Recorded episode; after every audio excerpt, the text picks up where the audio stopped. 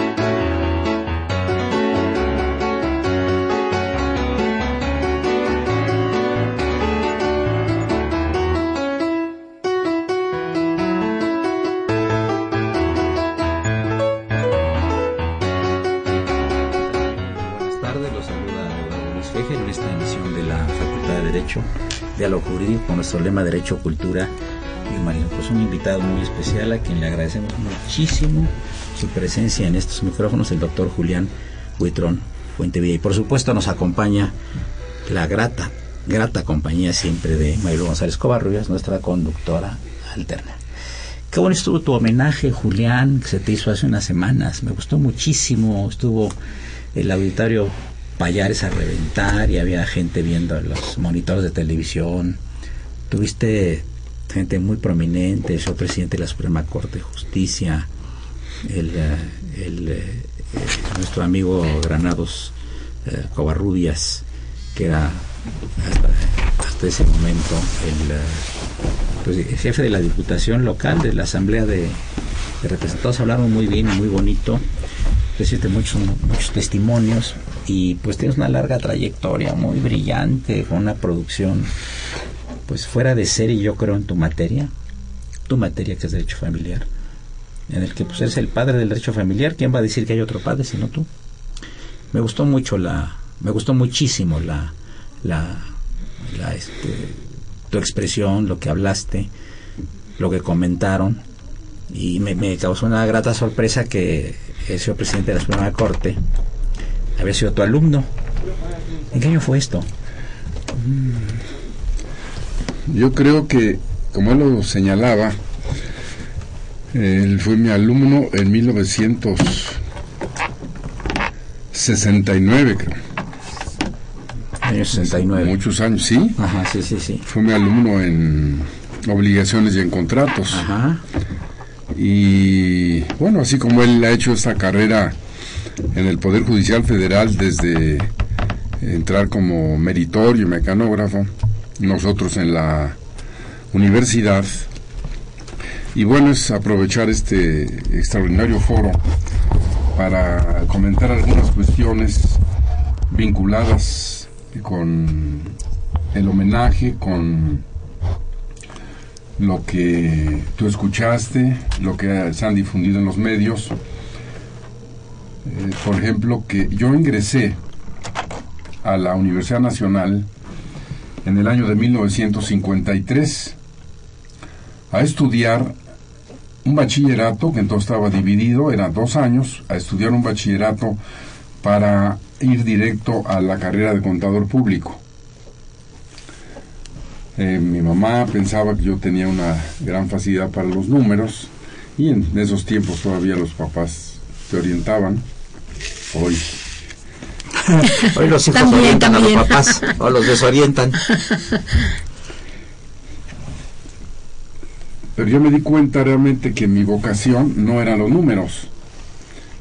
Y haz de cuenta que subrepticiamente me pasé al bachillerato de humanidades empecé en la prepa 1, pero entonces cuando me cambié me remitieron, por eso ese es histórico, creo que vale la pena comentarlo, eh, fui la generación fundadora de la prepa 5, que nació en Miguel Schultz. Sí, claro. Ahí junto a Mascarones, sí, sí. una casa por ahí, un edificio en 54 y en 55 nos llevaron a Cuapa.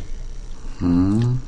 Después ya ingreso a la universidad en 56, pero esto lo colaciono porque el, a partir del año 53 del siglo pasado que ingresé a la universidad, al 2015 nunca he estado fuera de la universidad.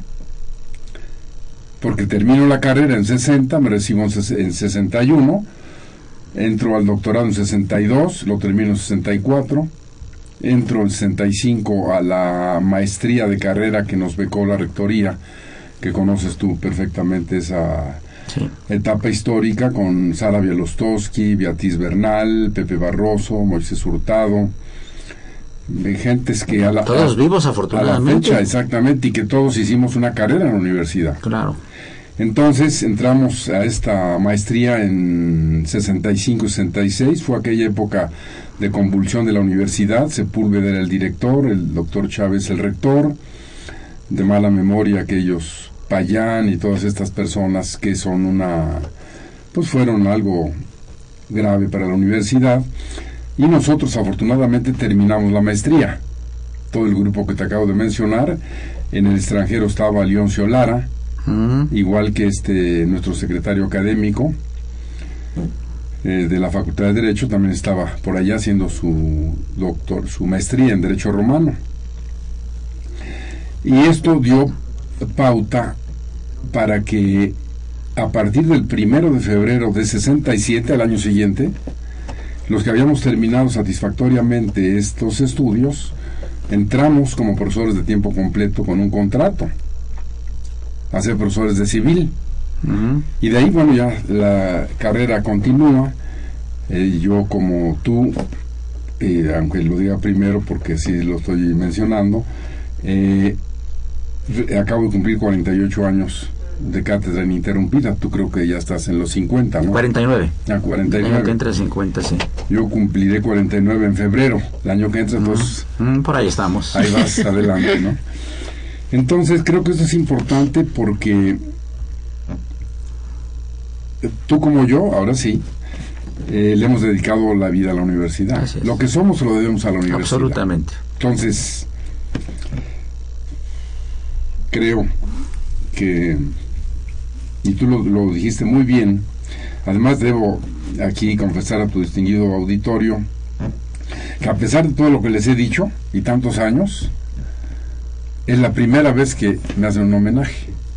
Que vale la pena, ahorita este, voy a dejar de hablar porque si no te voy a, monopolizar tu trabajo. No, al contrario, está muy este, la, cómo se gesta el homenaje es muy interesante porque yo fui el primero sorprendido y tú vas a ser el otro. a, mí, me interesa mucho, aparte de, pasar a platicar un poquito más adelante de tu vasta obra y lo que estás haciendo, una obra de muchísimos tomos sobre este la cosa de derecho familiar, que realmente yo creo que no tiene precedente en la facultad de derecho desde que es la facultad. Lo habrá quizá en el extranjero, pero aquí, en, o quizá ni en el extranjero con los franceses, etcétera. Pero este, yo te quiero preguntar unas cosas de carácter más bien humano, porque interesa mucho al auditorio, ¿no? ¿Cómo ves tú a las generaciones que nos llegan de alumnos comparadas con las generaciones que fuimos nosotros cuando ingresamos a la universidad?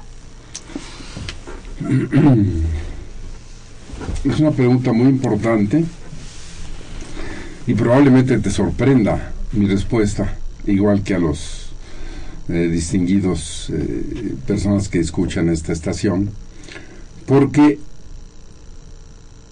voy a hablar de, como se dijo y es comprobable, de las tantas generaciones que he tenido, de 1967 a la fecha, por el método, por el vínculo con ellos, porque tu pregunta es cómo veo a estas nuevas generaciones y definitivamente las veo superiores a la mía.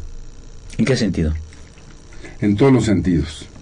Para empezar, me es muy satisfactorio eh, expresarte que en mi generación de licenciatura, 56, pues todavía se contaban las mujeres con la mano. Así es. Hoy, la facultad, si no me equivoco, tiene 60% de personas, de mujeres.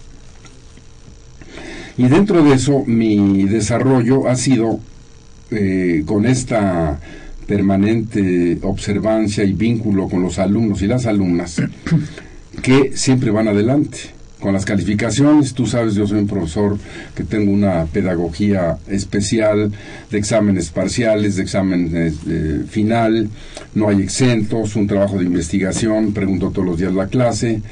Entonces todo esto hace que tú tengas verdaderamente un termómetro.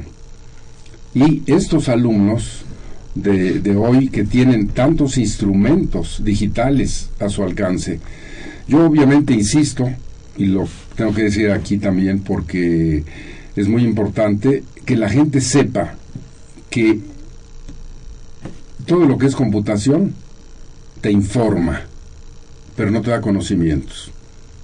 Correcta la afirmación. ¿Conocimientos? Los libros, por supuesto.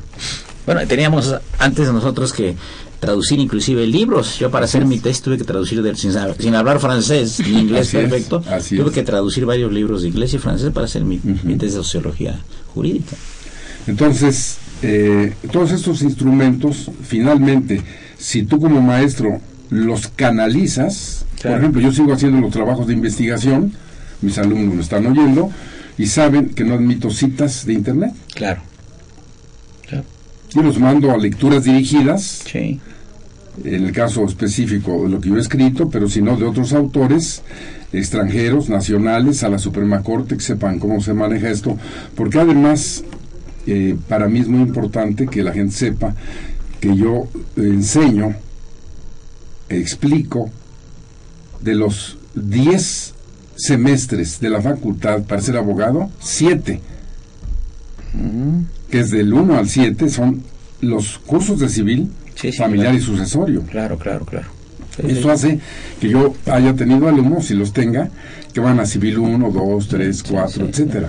Y yo sé que te siguen todos. No todos, porque coincidimos que muchos de mis alumnos son tus alumnos por el nivel, ¿no? Sí, sí. Entonces, pues es, es... Pero yo creo que estos jóvenes de hoy eh, son... tienen un, un futuro muy brillante y tú como yo y los maestros universitarios tenemos que aprovechar estas eh, herramientas para ellos que se informen con eso, pero nosotros formarlos. Sí, claro. Hay una gran diferencia. claro, claro. Porque no es posible simplemente como profesor vayas y hables por la boca de otro, sino que los formes. Y además, sobre todo, meterles la semilla de la investigación. Eso es muy importante. O sea, eh, que no se queden con duda en, ningún término ni nada, que le busquen. Déjame decirte, sé que vas a un corte, pero varios de los actuales investigadores y de los que han estado en la UNAM primero han sido mis alumnos y al ir a investigar se han quedado ahí, como este Carmona Tinoco, el actual visitador que era de Derecho Universitario, que estaba en el instituto. Sí, claro. Edgar Corso, Sosa, ah, gente muy brillante. Qué interesante, amigo. Estamos con el doctor Julián Huitra Fontevilla. Eh, el programa de la Facultad de Derecho y por supuesto con Marilu González Covarrubias y continuamos en unos momentos. Gracias por su atención.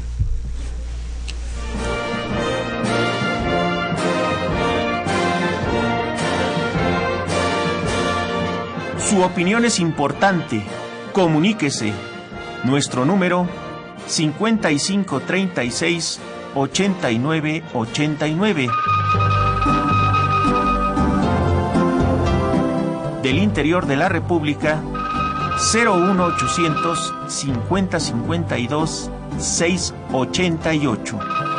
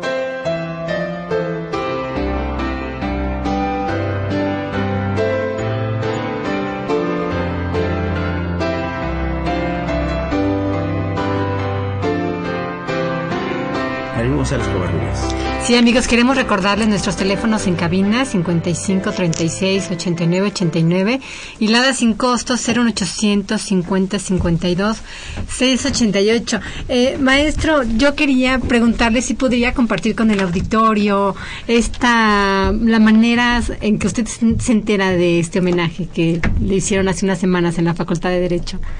Bueno, fíjate que es muy interesante y sobre todo fue tan eh, especial la génesis de este, de este homenaje que em, yo estaba eh, fuera de México, estaba en la ciudad de Cuernavaca, recibí una llamada de una señorita que me decía que era la secretaria del licenciado Adame.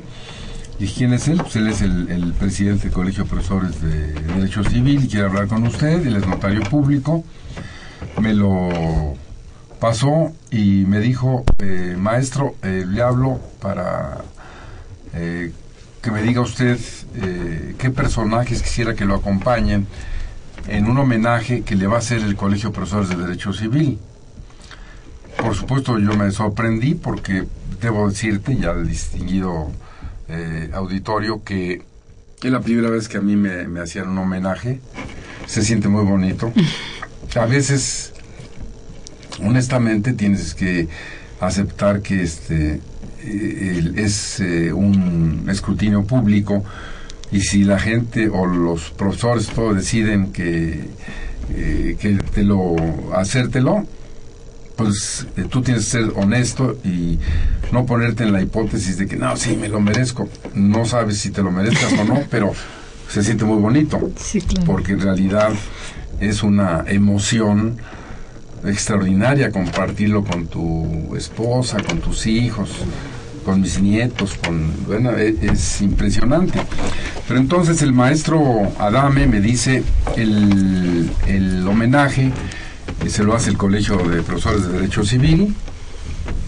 Además que nos diga usted eh, para a qué personajes quiere quiere ver. Entonces ya me fue diciendo que era un libro que tenía, ya estaba impreso, que tenía artículos escritos de derecho civil y derecho familiar de profesores del, del colegio, que era una iniciativa específicamente del colegio, no era ninguna editorial, no era ni siquiera de la dirección de la facultad. Porque bueno, en principio tú dices, pues a lo mejor es una sorpresa, como la fiesta de cumpleaños, ¿no? Entonces eh, me dijo, no, el libro ya está, nomás díganos, este, ¿para cuándo? Dije, no, pues ahora sí que este, es difícil, pero fíjense ustedes que yo de entrada pensé que mm, podía, por ese vínculo tan extraordinario y la sensibilidad del el señor presidente de la Suprema Corte, el, maestro Luis María Aguilar, para que yo le pidiera si me acompañaba al homenaje. Así fue. Entonces le dije a él, pues déjame hablar con el señor presidente, este, si él acepta, pues será el día y la fecha que él nos señale. Y, y me dijo, muy bien, esto fue en abril. Estábamos en clases, pasaron los días, yo ocupado en esta obra de la que les voy a hablar un momento un poco más. Y finalmente solicité una audiencia con el señor presidente. Eh, acudí, eh, él muy afectuoso, siempre que nos hemos encontrado ha sido muy, muy, muy cariñoso. ¿no? Entonces le dije, maestro, yo tengo esta inquietud. Y la respuesta fue, el día y la hora que usted quiera. Qué bonito detalle, ¿no? Fue muy emocionante, además, fíjate, haber sido el maestro del actual presidente Sí, de la sí, Suprema sí. Corte de Justicia, ¿no? Esto es realmente no no tiene no tiene presente. Además, el evento estuvo realmente muy bonito, de veras. eh, se, se- se vio el cariño de los alumnos, el cariño de los maestros, Sí, sí. de los trabajadores. También habían trabajadores ahí en el, en el auditorio, ¿no? Bueno, acuérdate que yo fui cinco años coordinador de la biblioteca. Sí. Claro, la, la llevas en lo más profundo, ¿verdad? Totalmente. Oye, y este, eh, eh, estos, estos tomos que estás haciendo, ¿cuántos tomos son, Julián? Bueno, creo que es importante, brevemente, Ah, porque sé, Para el antecedente. sé que el tiempo es este, valiosísimo aquí, en todas partes, pero aquí especialmente. Eh, cierro nomás lo del homenaje Sí, para que por las favor. personas no se queden en esto un poco en el aire. Cuando señor presidente me aceptó y me dijo, el día que usted quiera, le dije, no, más bien usted díganos el día y la hora.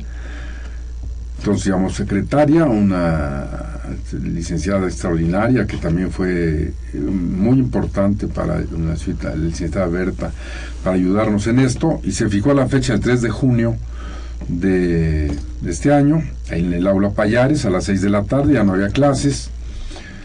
Entonces ya dialogando con el presidente del colegio de profesores, me dijo, bueno, pues en realidad en diciembre yo me reuní con el colegio y se plantearon varias personalidades, se dijo eh, que era tiempo que el colegio hiciera un, un homenaje y algunos profesores y yo mismo, desde el licenciado Adame, sugerimos que fuera usted.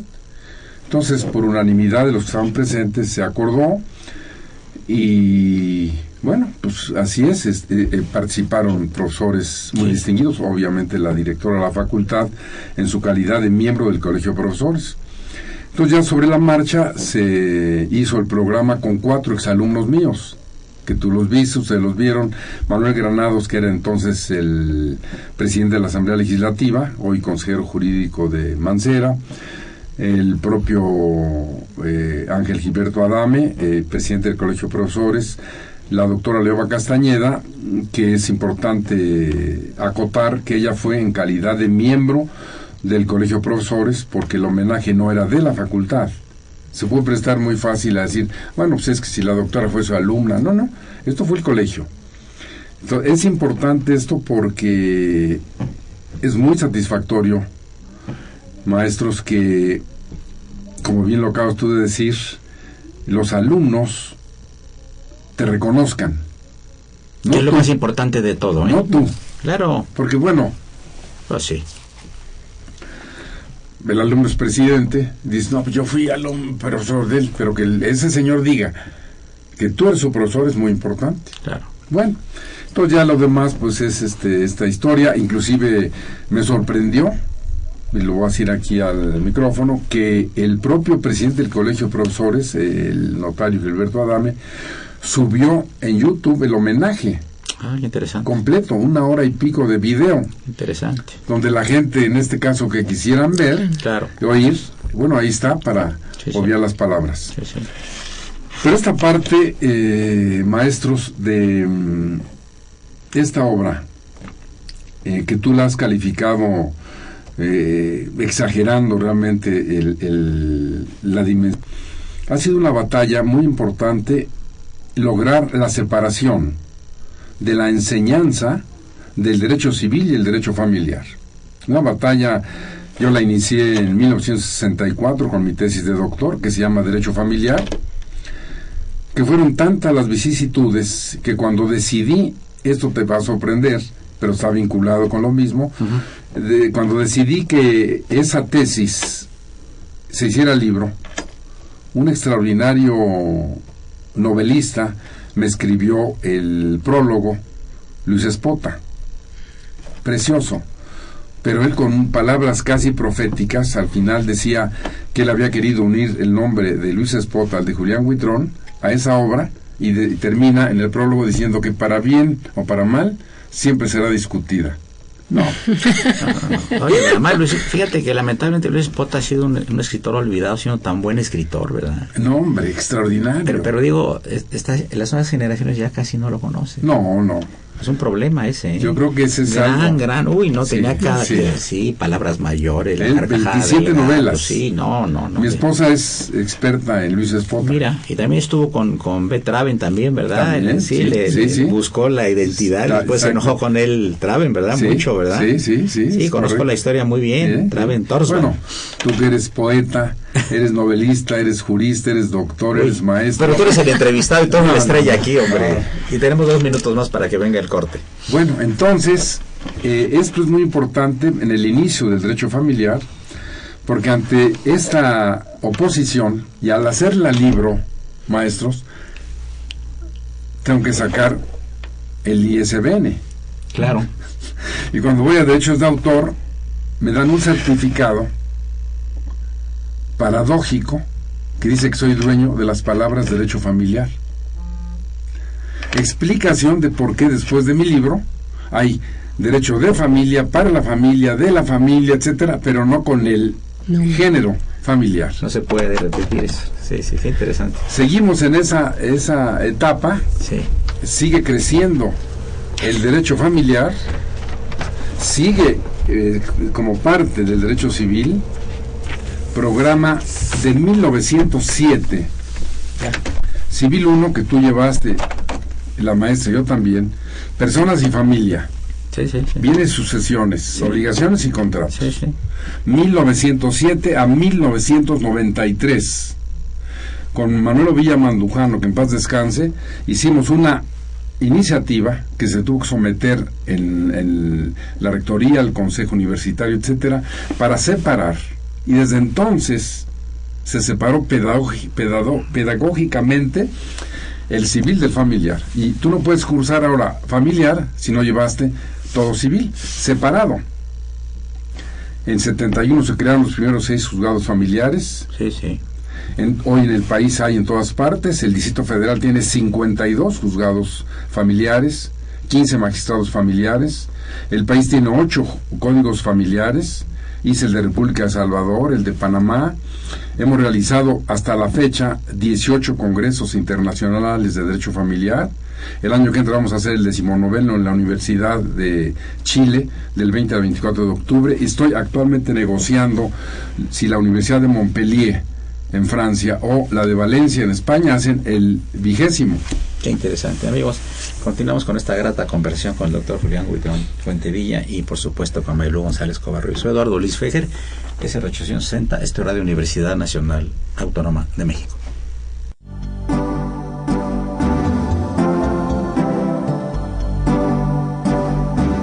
Está usted escuchando Diálogo Jurídico, Derecho, Cultura y Humanismo.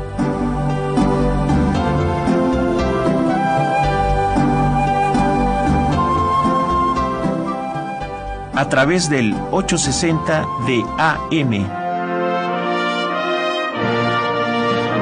El alma mater del cuadrante.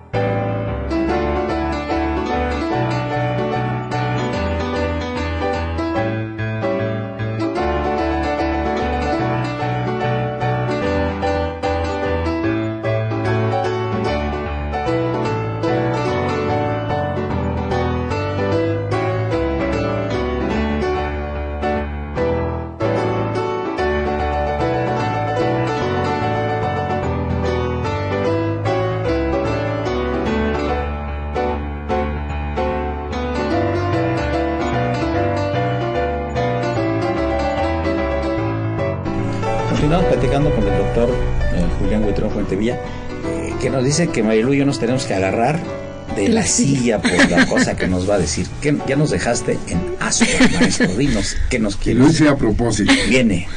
porque ustedes, como yo, como los juristas que me están escuchando, los jueces, los magistrados a nivel nacional e internacional, todos tienen la convicción de que el derecho familiar es derecho civil.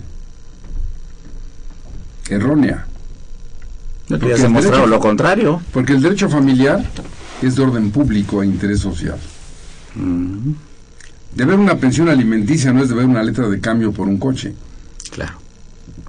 Que tú te unas, de hecho, en concubinato con alguien porque no te quieres casar, pues no quieres ningún deber, no quieres obligaciones. Viene el derecho familiar, orden público, y dice, contra tu voluntad. Interesante. Entonces, es una sutileza, ¿verdad? Pero qué sutileza. Imagínate, en el pasado muy remoto, la vieja corte tenía como derecho, prerrogativa del cónyuge hombre sobre todo, el débito carnal. Sí, claro. Y si el señor decía hoy toca, hoy toca. 30 años estuvo así la corte. La actual primera sala hizo un alcance de esa eh, jurisprudencia, la modificó y dijo no. Libertad a los cónyuges para tener relaciones cuando ellos quieran. Si la forzas, cometes el delito de violación. Sí, sí, sí. Entonces Interesantísimo. entró el derecho familiar a la recámara. Sí, claro. En esa tesitura, esta obra, el Tratado de Derecho Civil, que se compone de 20 volúmenes, cuyo prefacio fue escrito en francés por el doctor Henri Massot, decano de la Universidad de París, y el privilegio de que la directora Leoba Castañeda Rivas, primera mujer directora en 460 años en nuestra institución, me haya escrito la introducción de cada uno de los 20, que es diferente, Ah, qué interesante. también eso lo hace muy especial, pero a lo que me refería es a esto. Los 20 volúmenes, maestros, no tienen una sola institución de derecho familiar.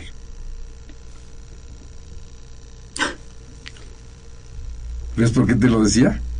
Porque sería, en primer lugar, sería yo incongruente, porque bueno, ahora ya le entro al aspecto comercial, pues como hice un tratado, pues ahí le meto el matrimonio, el divorcio, la tutela. No, no, no, no, no.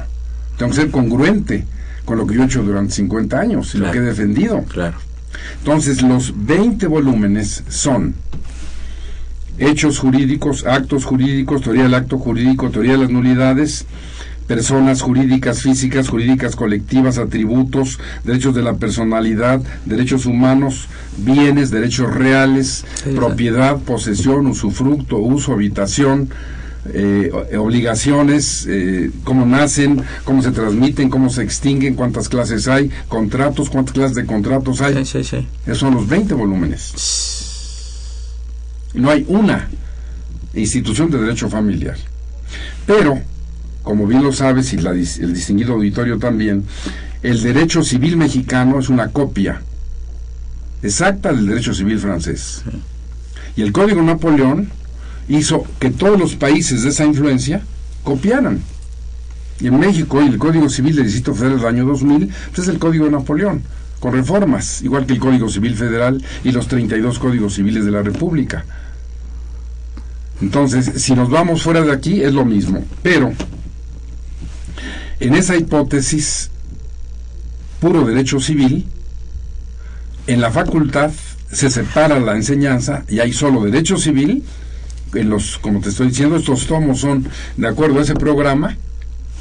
Y para seguir con la congruencia, acabo de terminar, ya está en la imprenta del ingeniero Castellanos de la Casa Aporrúa, el mi libro de la Enciclopedia Didáctica Jurídica, este proyecto de la directora, Excelente, seguramente excelente, es una vas a maravilla. traer aquí a que lo, lo Es- pondere. es una maravilla, Yo sí. entregué en el mes de mayo el programa oficial, el libro de 500 páginas de derecho familiar, Mm, interesante. con de derecho familiar, nada del civil. Pues sí nos agarramos de la silla. ¿eh? No, es que es- así es, mi querido. Bueno, es congruencia, maestro. Es honestidad intelectual. Ahora, debo decirte algo muy importante para la gente que nos oye. ¿Cómo puedes, después de tantos años, después de Gallo y Justiniano, dos mil años, escribir una obra en el año, en el siglo XXI y decir, están equivocados? Eso es audacia o temeridad. Y voy a darte un ejemplo muy simple. Justiniano dice, la gestión de negocios, que no es mandato, es, parece contrato. Entonces es un cuasi contrato. No es contrato. Como es cuasi contrato, entonces tienes una cuasi responsabilidad. Pero hoy, con los avances, con lo que investigamos, con lo que yo he creado de la teoría general de la naturaleza jurídica, para determinar qué es el derecho de lo que estás hablando, la gestión de negocios, desde entonces y hoy, es un hecho jurídico. No es un cuasi contrato. Esa gestión de negocios se convierte en contrato cuando el dueño del negocio ratifica y cambia su naturaleza jurídica. Esto es muy importante porque toda la obra, mi querido Eduardo Maestra, toda tiene esta sistemática. Orígenes etimológico, gramatical, jurídico y sociológico de cada institución. Antecedentes históricos, donde los hubo del derecho griego, romano, italiano, francés, alemán, español, mexicano, desde el primer Código Civil de México de Oaxaca de 1827, derecho civil codificado, en todo el tratado. Interesante. Entonces, bueno, ahora ya están en, en Porrúa, eh, ya están eh, circulando a la venta 12 de los 20, que estamos esperando que est- estén los 20, eh, que seguramente eh, también podemos dar una primicia y una sorpresa de quién me va a hacer el honor de presentar los 20 Claro. libros en la facultad. Claro. Entonces, maestro, pues perdóname que te haya monopolizado así la palabra, No, muy bien. pero... Oye, ¿qué te dice el doctor Mazó en su prólogo? Ay, es tan bonito que yo se lo pedí a él en los años 80, en 83. No, él murió en el año 93 o 94, casi a la edad de noventa y tantos años. Pero eh, yo con él tuve un vínculo muy cercano, incluso él me propuso en su momento, eh, propuso mi candidatura al gobierno francés, al Consejo de Ministros, esto es algo que también no es del Está dominio público. eso, está muy interesante. Eh, mi candidatura en 83 para que yo fuera profesor de tiempo completo, oficialmente invitado en la Universidad de París. Y estuve dos meses. interesante. Eh, todavía conservo, fíjate, mi cuenta de Credit Lyonnais, porque para pagarte, los franceses, la, la, mitad de los honorarios te lo pagaban ya estando allá, y la otra mitad hasta que regresaras a tu país, que habías cumplido, todos te depositaban el dinero. Era su sistema. Eh, su sistema, me dieron de alta en el Seguro Social, eh, tengo un, una acta muy bonita que se llama acta eh, proceso verbal de instalación, muy solemne, así muy... Es, es todavía cuando las universidades estaban divididas en número, ya desaparecieron y yo daba clase en Paris en Val-de-Marne, afuera de, de París, y daba clases de derecho familiar. ¿En francés? Sí, tengo una maestría en francés, que eh, la obtuve en el Instituto Francés de América Latina ahí estuve, ahí siete años, y en NASAS. Ah, NASAS, claro. NASAS, eh, no acuerdo el número. claro. Entonces, eh, esto fue muy importante porque no podías ir a ser profesor en París y decirles, tú Chita, yo Tarzán. Tenías que decirles como, además imitándolos a, él, a ellos, ¿no? Je suis Julien Guitron, comme ça va, comme ça, y no con el acento así. Además, tu, tu, apellido es francés. Sí, es. De origen, ¿no? Guitron, ¿no? Entonces, eh, todo esto, eh, cuando lo platico con el maestro, con el doctor Mazó, y le digo mi proyecto, me dice, es una locura, Julián. Es una tarea de romanos, eso. Pero más, separar el derecho civil del familiar. Él tiene una obra impresionante. Es lo que te pasó con Ortiz Urquide, que me platicaste, ¿verdad? No, no, bueno, eso es... Te peleaste con para otro día, para otro día. bueno, entonces eh, me hizo el favor de escribirme eh, facsimilarmente el, en francés. Ah, ok. Y cuando estoy con él en su casa, una casa extraordinaria en París, ahí muy cerca de Arco del Triunfo, eh, mi esposa nos tomó una fotografía que la conservamos y cuando yo hablo con don José Antonio Pérez Porrúa para negociar el, tratado, le dije, fíjese que tengo una debilidad. Dos, y yo quisiera pedírselas. La primera es que en, la obra vaya la foto. Claro, por supuesto. No, así me dijo como tú. Pues, claro, doctor. Claro, lo que te iba a decir, claro. Y eh, la otra. viene ahí. Eh, viene, en cada uno de los 20 libros. Claro, claro. Y eh, la otra habilidad fue que bueno, le dije, fíjese que yo he dejado mi vida en esta obra, este, realmente me gustaría que la hiciera con pasta rígida. Sí. Y también me dijo, sí, dice, eso va a aumentar un poco el costo. Le dije, pues yo sacrifico lo que sea, porque es una obra de, los viejos modelos, ¿te acuerdas? ¿Cómo no? Claro. Oscuro, letras doradas, etcétera. Sí, ahí estuvimos todos. bueno. aquí Marilu. No, claro, también, también.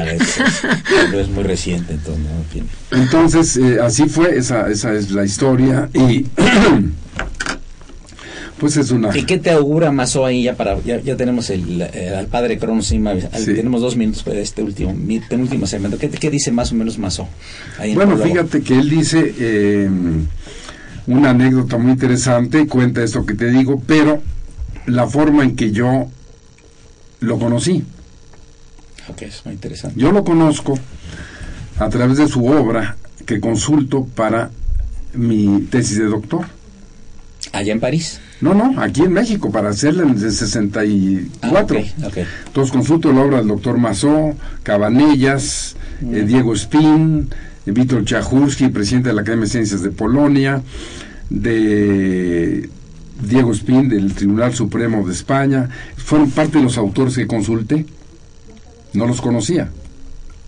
Después, por circunstancias de querer hacer el Congreso, les, me puse en contacto con ellos, les mandé una comunicación escrita por teléfono. Se empezó a gestar este primer Congreso que hicimos en 77 en México, primer Congreso Mundial de Derecho Familiar. Y eh, todavía no conocía físicamente al doctor Mazó. Yo tenía treinta y tantos años. Pero cuando él mando la carta, él acepta venir tenía 77 años de edad. Acepta venir a México y me dice esto está publicado en la memoria del Congreso, del primer Congreso Mundial, es una memoria de 800 páginas, y transcribí literalmente las cartas como las mataron, para que quedara como un documento histórico. Y me dice que viene con mucho gusto, pero que me pone como condición que en, su, en la sala de baño tenga una douche. En la sala de baño se puede tener una ducha. Una regadera, y le dije, encantado el doctor Mazó termino. Llega al aeropuerto de la Ciudad de México. Voy a esperarlo. eh, hablo con él y le digo, sea usted bienvenido, etcétera, y me dice, "Pues, mucho gusto, etcétera. Yo en ese tiempo no tenía el pelo blanco como ahora, no, tenía de canas, y me dice, este, y ¿cuándo voy a conocer al doctor Huitrón? y le digo, este, eh, pues yo soy el doctor Huitrón. No, su papá es el doctor Huitrón. No, no le dije, fíjese, me dijo no. Si yo he sabido que usted era el doctor Huitrón, no vengo. Dice, usted es un chamaco, usted es un joven. ¿Cómo anda con todas estas...? Pues, doctor, fíjese que... ta-?" Y lo narra en el prólogo. Maravilloso. Tan bonito, sí, sí. sí. Continuamos en minutos, amigos. Gracias.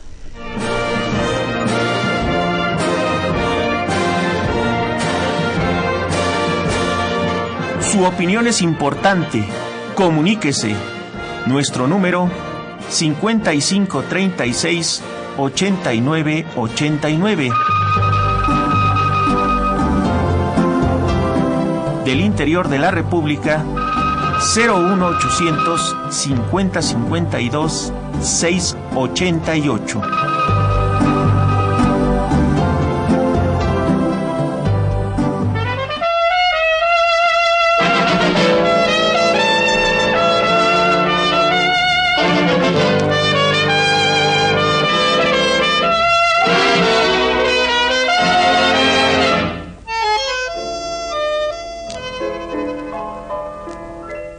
Caminé con los brazos abiertos por hallar un cariño, una sola amistad.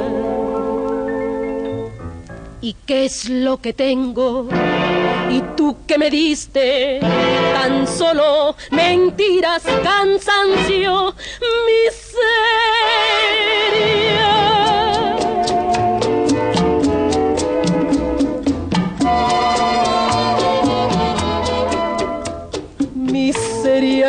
Llevo en la vida hace mucho tiempo. Como una tragedia escondida en mi sufrimiento, migaja de beso, limosna de todo, es lo que me han dado como a un ser malvado, como a un criminal.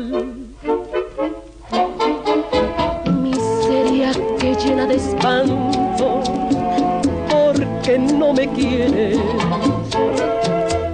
Miseria que es odio y llanto, porque sé quién eres, quién sabe hasta cuándo.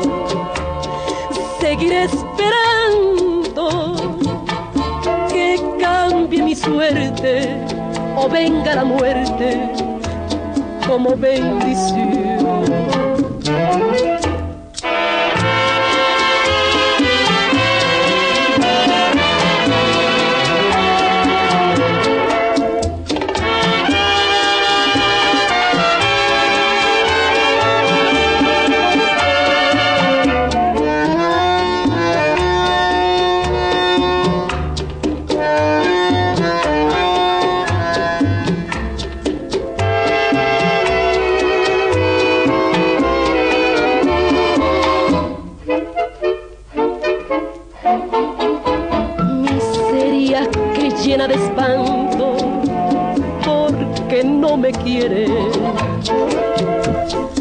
Ah, Marilú quiere tomar la palabra. Adelante, Marilú, por favor. Sí, yo quería pedirle, eh, maestro Julián Whitron, si pudiera compartir con nuestro auditorio para que puedan seguirlo vía eh, televisión. Y también, eh, usted escribe, es articulista sobre el tema este precisamente derecho familiar en el periódico. En si- 50 si, lo estados de puede. la- en 50 Eh, son los periódicos. 60 estados de la República, sí. Los domingos se publica en el Sol de México eh, una plana completa, que son más o menos 10 páginas cada 8 días. Ahí he escrito en 30 años 1.500 artículos, ¿no? 15.000 páginas de derecho familiar, siempre con un enfoque diferente. Y para que la gente lo entienda, accesible, Pero coloquial. te voy a dejar esta piedrita para cuando otro día que me invites. Claro. Para que sea la primicia. Mm. el Distrito Federal ha creado, aparte del sexo biológico, femenino y masculino, el sexo jurídico. Es interesante. Pero ahí la voy a dejar de tarea. Entonces, en la televisión pueden ver en Cablevisión eh, 102, en Sky 639, en D731, eh, las repetidoras locales a nivel internacional en www.scjn.gov.mx, las iniciales de la Corte. Los lunes de 9 a 10 de la mañana, en la noche de 8 a 9, que son los eh, lugares de más audiencia, y los sábados de 7 a 8. Y bueno, le decía yo a los maestros que tenemos una audiencia de teleaudiencia de 10 millones de personas y damos eh, respuesta a los problemas, a Sí, las sí. cuestiones que nos van planteando. Y bueno, pues creo que es importante que la gente sepa, ¿no? Hemos hecho ya, ya vamos por el séptimo año el canal judicial, llevamos 270 programas, que donde tú me hiciste el privilegio de estar en uno de ellos Sí, claro, gracias. y que espero nuevamente, igual que la maestra, Gracias. pronto vengan. Bueno, una, una llamada del auditorio. Claro, llamó Claudio Andrade y manda muchos saludos al maestro Fejer y unas felicitaciones al invitado. Ay, No. lo vamos a tener aquí a Claudio Ignacio Andrade el pr- próximo día 10 de agosto, junto con Marco Antonio Alfaro, porque van a hablar de la Feria del Libro de Pachuca.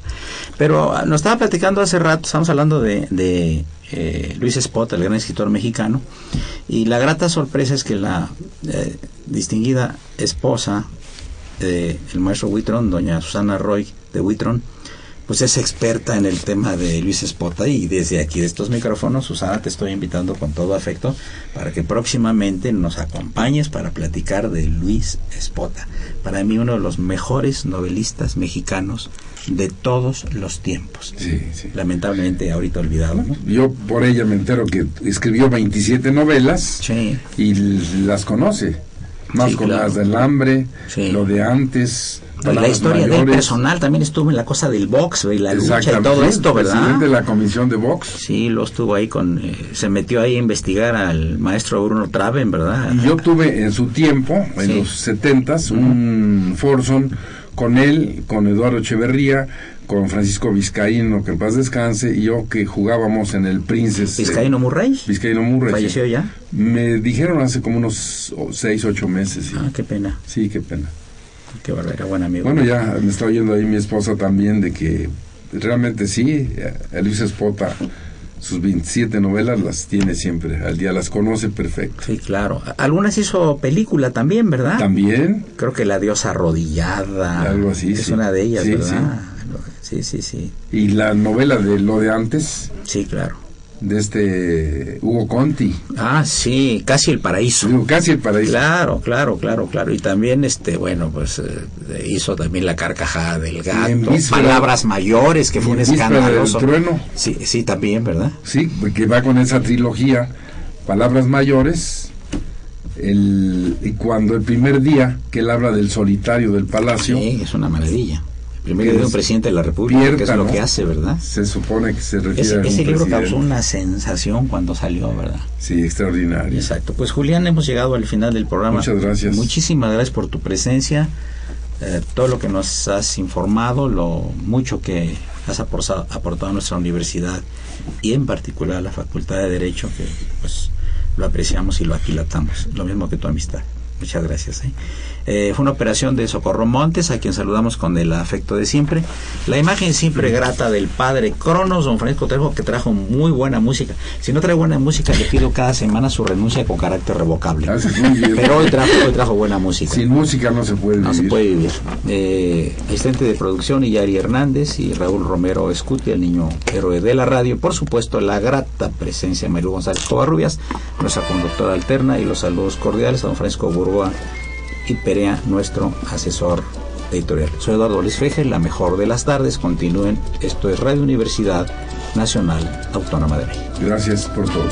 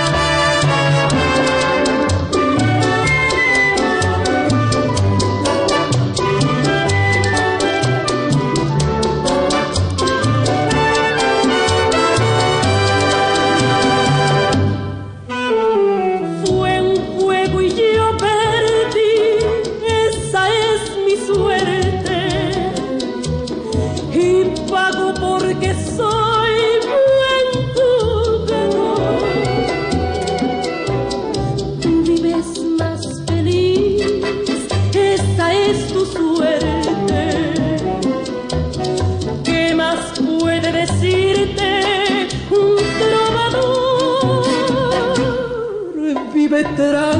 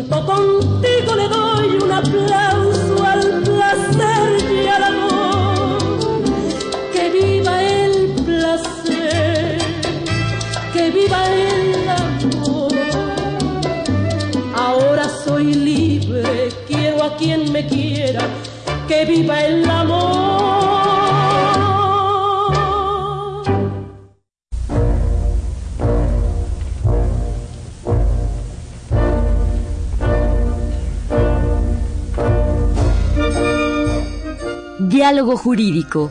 Fue una coproducción de Radio UNAM y la Facultad de Derecho.